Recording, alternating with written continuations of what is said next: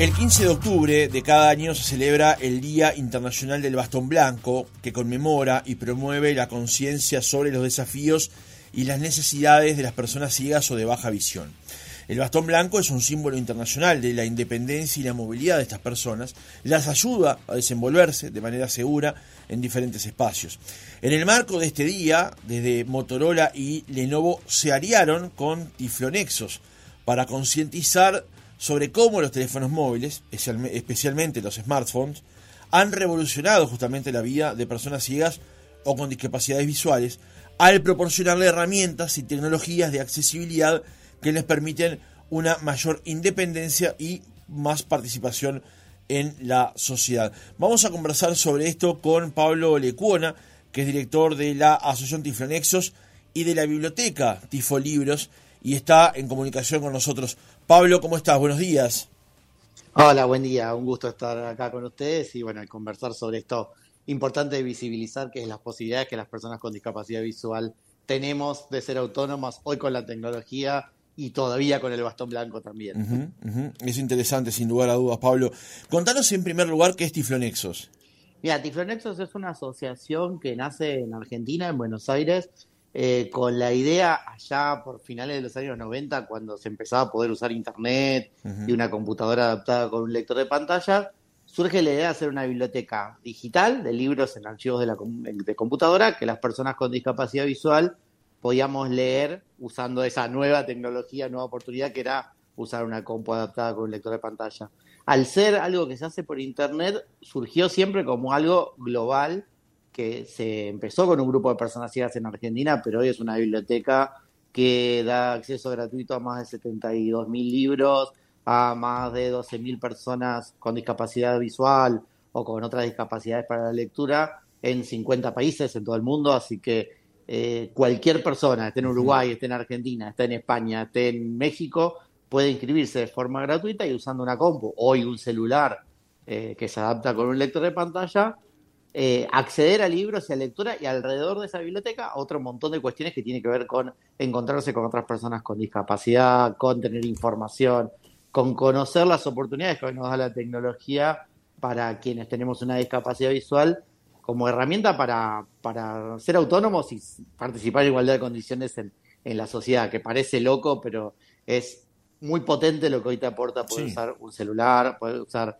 digamos, un lector de pantalla, porque abre Mm, oportunidades de cosas que antes no las podíamos hacer o dependíamos de otro y hoy eh, desde ubicarse en la calle, de buscar un negocio, hasta usar la cámara del celular como tus ojos para ver cosas que, que por ahí no vas a poder ver, es fantástico y bueno, es un cambio muy grande, pero que todavía mucha gente no conoce, sobre todo quien está recién perdiendo la vista y demás. Entonces es fundamental que se, que se conozca. Pablo, la, la biblioteca ha recibido varias distinciones y además eh, se toma como referencia por parte de la Unión Mundial de Ciegos, ¿no? Claro, digamos, nosotros empezamos, imagínate cómo se hacen las cosas en, América Latina, empezamos un grupo de personas aprendiendo y haciendo las cosas con los poquitos recursos que teníamos. Y bueno, fue creciendo mucho más allá de lo que nosotros pensábamos. En 2015 ganamos un premio de la OEA, eh, ganamos un premio de UNESCO en 2016. Eh, terminamos participando en toda una negociación a nivel global en Naciones Unidas para justamente eliminar barreras legales para, para esto que hacíamos, ¿no? Que los libros que se hagan en un país puedan llegar a otro país. Así que bueno, obviamente todo creció mucho más allá de lo que todos pensábamos, pero bueno, más allá de estas distinciones, lo importante es que grupo de personas con discapacidad visual buscando resolver sus, sus oportunidades, buscando siempre hacer alianzas, como esta alianza con Motorola, con Lenovo, o como alianzas que hemos tenido con las editoriales también para facilitar los libros y demás, todo el potencial que, todo el crecimiento que se puede tener es impresionante y sobre todo esto, ¿no? La llegada que nos da hoy Internet y el uso de la tecnología a trabajar con personas y con instituciones de todo el mundo y todos para, para un mismo objetivo. Así que bueno, sí, todo creció más de lo que nosotros pensamos, pero bueno, todo hecho desde personas con discapacidad visual que buscábamos resolver nuestro problema de acceso a la información, a la lectura y probar las distintas herramientas que iban apareciendo que nos permitían tener independencia, tener autonomía. Tal cual como decís, mucho nace siempre en Sudamérica, en particular de impulsos personales. Eh, Pablo, contanos justamente eh, en qué viene a colaborar, en, en, qué viene a ayudarlos a las personas ciegas y de baja visión, justamente los teléfonos inteligentes como los equipos de Motorola. ¿Qué, qué, asistencia y ayuda les, les proponen? Dale, así como, como vos decías que el bastón blanco es un símbolo de autonomía y es la primera, podemos decir, herramienta tecnológica junto con el braille que empezó a dar posibilidades a las personas con discapacidad visual de moverse con, con independencia y demás. Yo creo que el celular combinado con internet y demás es la herramienta que más multiplica todavía estos efectos. Porque hoy cualquier celular, cualquier celular con Android, cualquier celular se puede adaptar con un lector de pantalla que ni siquiera es algo que hay que comprar, es algo que ya viene instalado. Por ejemplo, todos los equipos de Motorola tienen en las opciones de accesibilidad un lector de pantalla que se activa, en este caso se llama Talback, pero siempre se activa de las opciones de accesibilidad. ¿Y qué hace el lector? Lee en voz alta la información de la pantalla. Uno lo maneja con gestos en la pantalla y el lector te va a leer en voz alta la información que vos vayas necesitando. ¿Esto qué implica? Puede usar la mayoría de aplicaciones que se usan en un teléfono. Hablar de WhatsApp, hablar de usar mail, hablar de usar redes sociales, de usar la página de un banco para poder manejarte con, tu economía, poder manejar una biblioteca como la biblioteca de Tiflo Libros, un montón de, cuestiones. Pero a esto le sumamos otras posibilidades más aún, porque un celular, todo celular, hoy tiene una cámara, tiene un sensor de movimiento, tiene un GPS.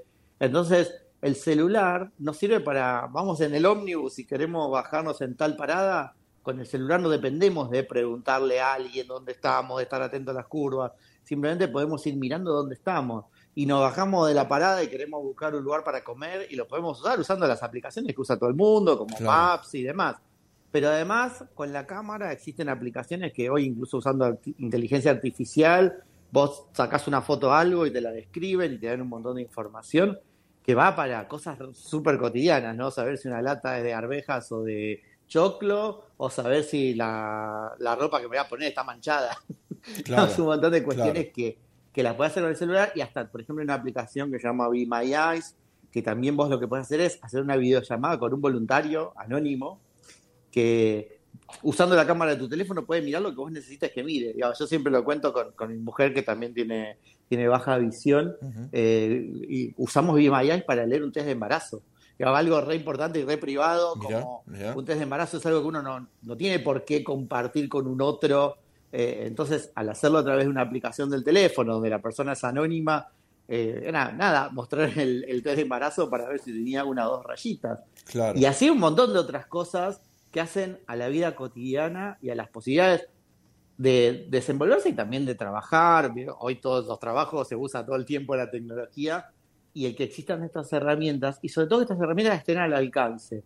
Está bien, todavía mucha gente no puede acceder a un smartphone, es un tema y es un tema que hay que trabajar, pero antes pasaba que además de acceder a la tecnología, después tenías que pagar un montón para tener un lector de pantalla o la adaptación.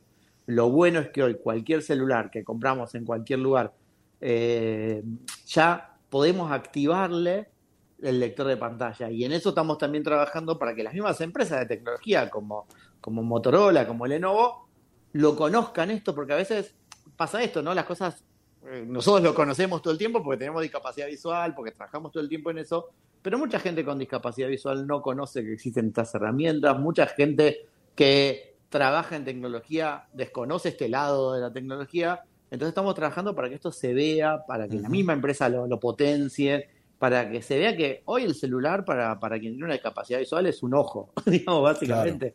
Son mis ojos y es lo usamos para un montón de cosas de, la vida cotidiana, además de para lo que lo usa todo el mundo, ¿no? Porque también para usar las, redes sociales, para usar Twitter, aunque ahora no se llame más Twitter, para usar lo que sea, digamos.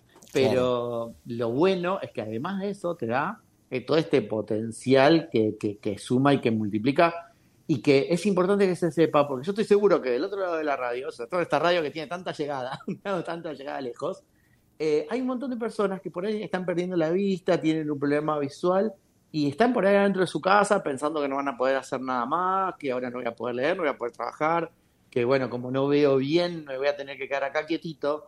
Y estas herramientas nos dan la posibilidad, primero, en el uso de mejorar un montón de cosas en la vida cotidiana. Y segundo, en el contacto con otras personas que pasan la misma, que pasaron por la misma. También el entender que no se terminó el mundo, y que es una cuestión de reaprender ciertas cosas, de aprovechar las herramientas y que hoy tener una discapacidad visual, una baja visión o una ceguera es mucho menos complejo que hace 20 o 30 años. Pablo, justamente de eso que decís en el final se trataba este reportaje, así que creo que hemos cumplido con, con el objetivo. Seguramente te, podamos convocar para en otra oportunidad conversar más en detalle de, de Tiflonexos, de la biblioteca, narrar más de las actividades que ustedes realizan. Esa biblioteca que está abierta, como decías, para ciegos y personas de baja visión de habla hispana. Sobre el tema de los vínculos con las editoriales, porque ahí está el nudo probablemente, y ni que hablar de la asistencia que hoy por hoy brindan equipos como los que presenta Motorola y cuán sencillo y cuán adaptativo terminan siendo. Pablo Lecuona, director de Tiflexos, gracias por haber estado otra mañana con nosotros y queda el compromiso planteado para una próxima oportunidad. Dale, muchas gracias y cualquier cosa pueden encontrarnos como Tiflonexos en las redes o tiflonexos.org la web y comunicarse quien necesite y busque más información. Gracias. Gracias, Pablo.